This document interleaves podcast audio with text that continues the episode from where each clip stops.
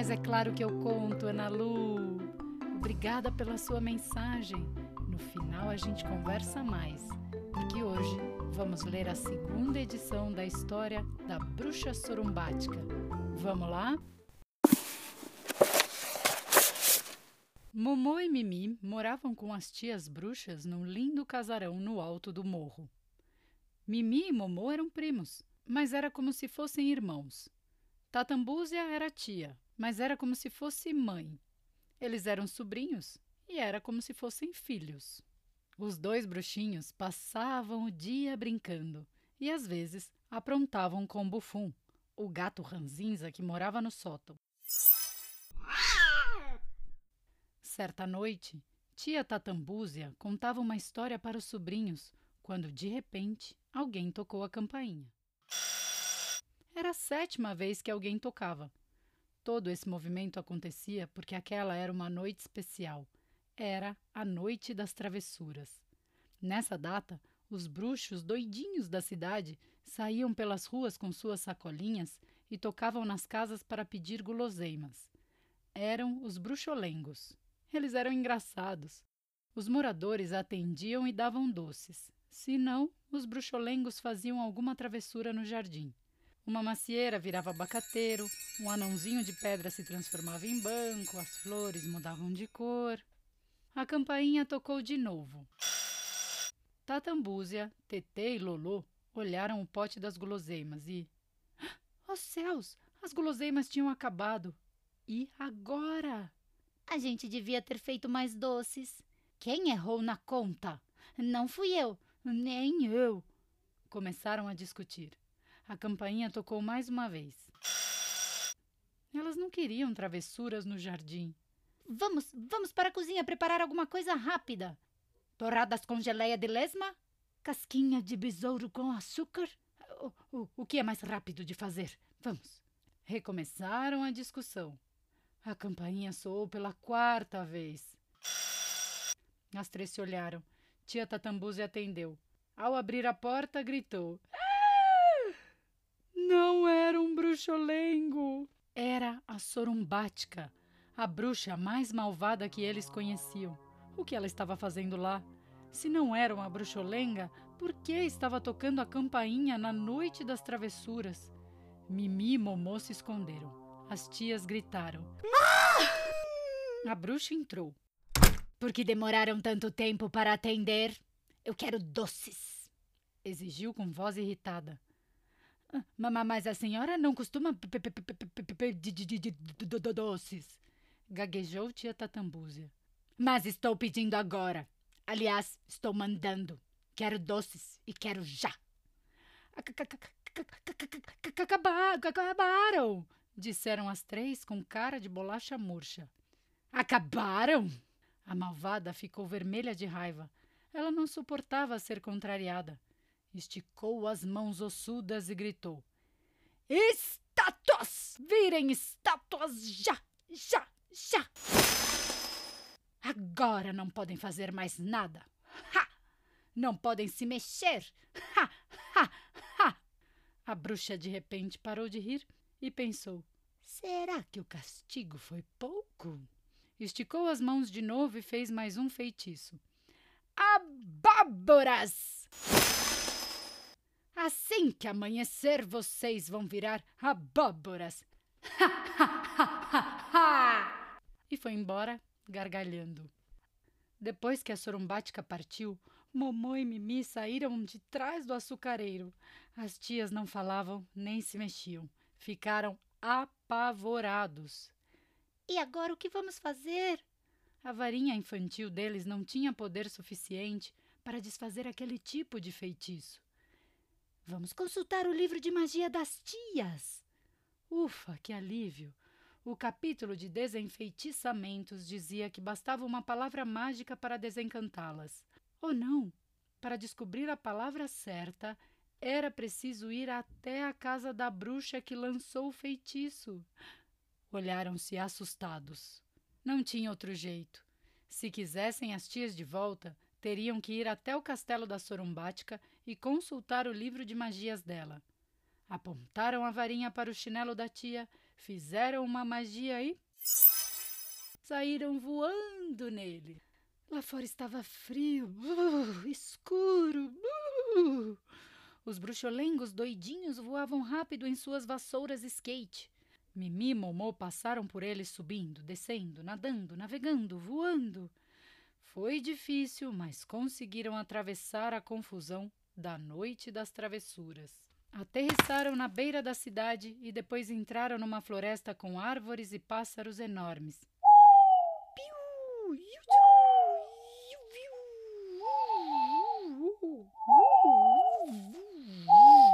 Quando ouviram o canto das aves noturnas, se arrepiaram e apressaram os passinhos. Depois entraram noutra floresta, a floresta do dragão. Caminharam um pouco e deram de cara com ele. O bicho era grande, enorme, gigantesco, verde, peludo e mal-humorado. Ai, ai, ai! Precisavam tomar cuidado com seu bafo quente e fedorento que podia até torrar uma pessoa. Os dois já tinham ouvido falar que o único jeito de passar por ele, sem virar carvão, era fazê-lo dormir. Mimi e Momô, então, esconderam-se atrás de um arbusto e cantaram uma canção de ninar bem melosa. Não, não,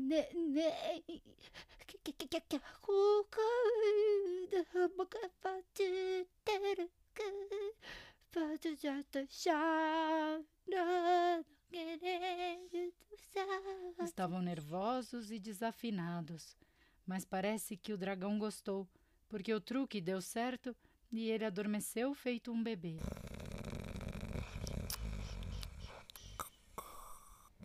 Momô e Mimi seguiram pela floresta e viram ao longe o arrepiante castelo da bruxa sorumbática. Era para lá que precisavam ir. Então, deram-se as mãos e seguiram naquela direção. Não queriam entrar pela frente. Foram até o fundo do castelo e encontraram uma portinha aberta. Subiram por uma longa escada escura e chegaram num corredor com muitas portas. Eles torciam para não encontrar a sorumbática. Queriam apenas achar o livro de magias dela. A primeira porta do corredor estava trancada, mas a chave estava lá, do lado de fora. Abriram e espiaram. O lugar era escuro. Será que o livro ficava lá? Entraram devagarinho. De repente, alguém acendeu a luz. Uma porção de bruxos esquisitos apareceu diante deles, apontando os dedos finos como palitos de dente. Que, quem são eles, Momô? sussurrou Mimi, tremendo de medo. Serão os sobrinhos da Sorumbática? Ai, ai, ai, estamos perdidos! Os bruxos gritavam coisas assustadoras. Os largos fezes, lartos e fejumbos, os orgos e estrugues. Acho que querem enfeitiçar a gente, gemeu Momô. Ai, que medo! Vamos, Vamos sair daqui! Gritaram os dois. Eles conseguiram alcançar a porta, mas quando estavam saindo. Oh, não! A sorumbática estava lá, diante deles, com sua risada horristridente. Ela ia enfeitiçá-los e assim virariam abobrinhas. Ela estendeu as mãos ossudas e, quando abriu a boca para dizer um feitiço, os dois pequenos apontaram suas varinhas para ela e algo inesperado aconteceu. A bruxa desmilinguiu-se toda e desmaiou. Eles se olharam surpresos. Não sabiam que, se usassem as varinhas ao mesmo tempo, podiam fazer uma magia poderosa. Um segundo depois, Momô gritou: Cuidado, Mimi! Tem um bruxo esquisito atrás de você!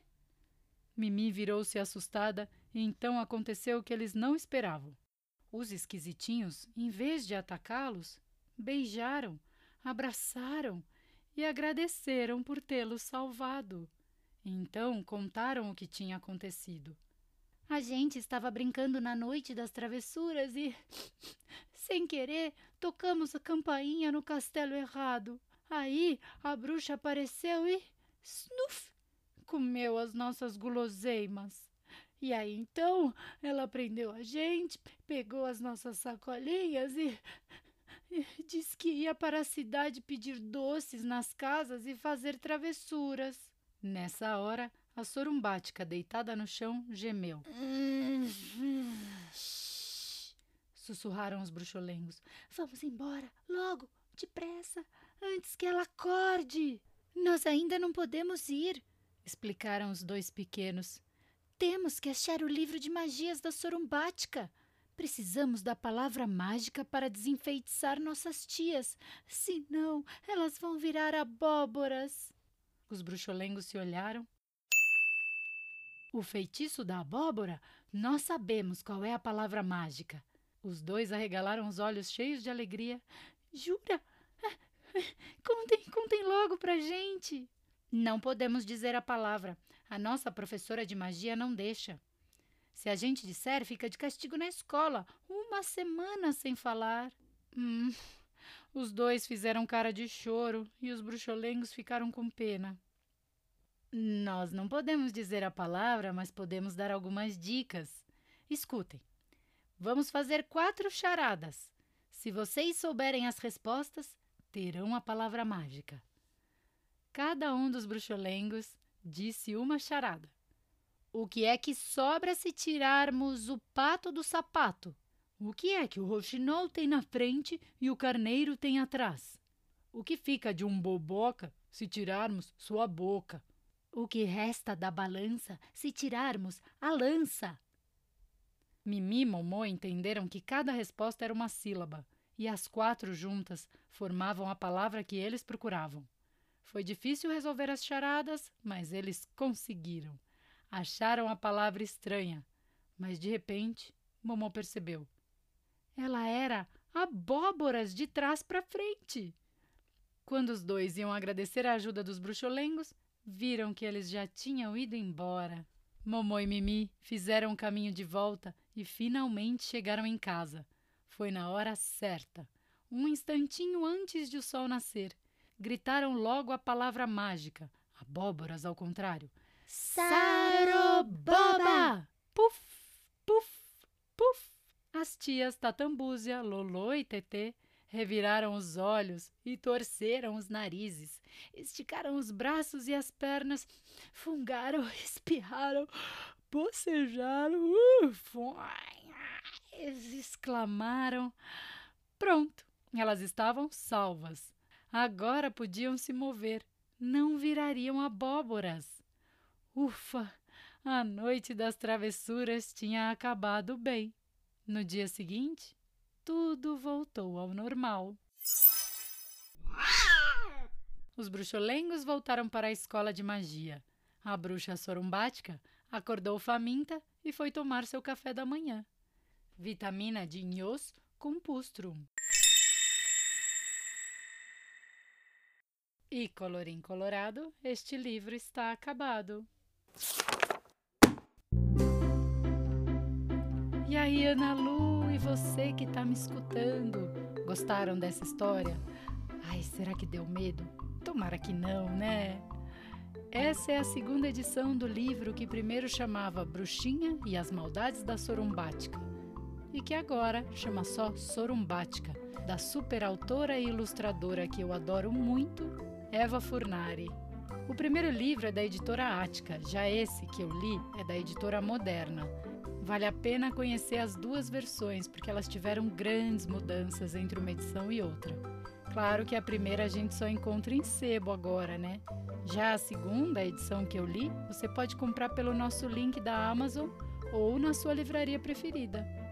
E se você quiser pedir para eu contar uma história para você, é só me mandar uma mensagem de áudio lá no Instagram dizendo: "Conta essa história para mim".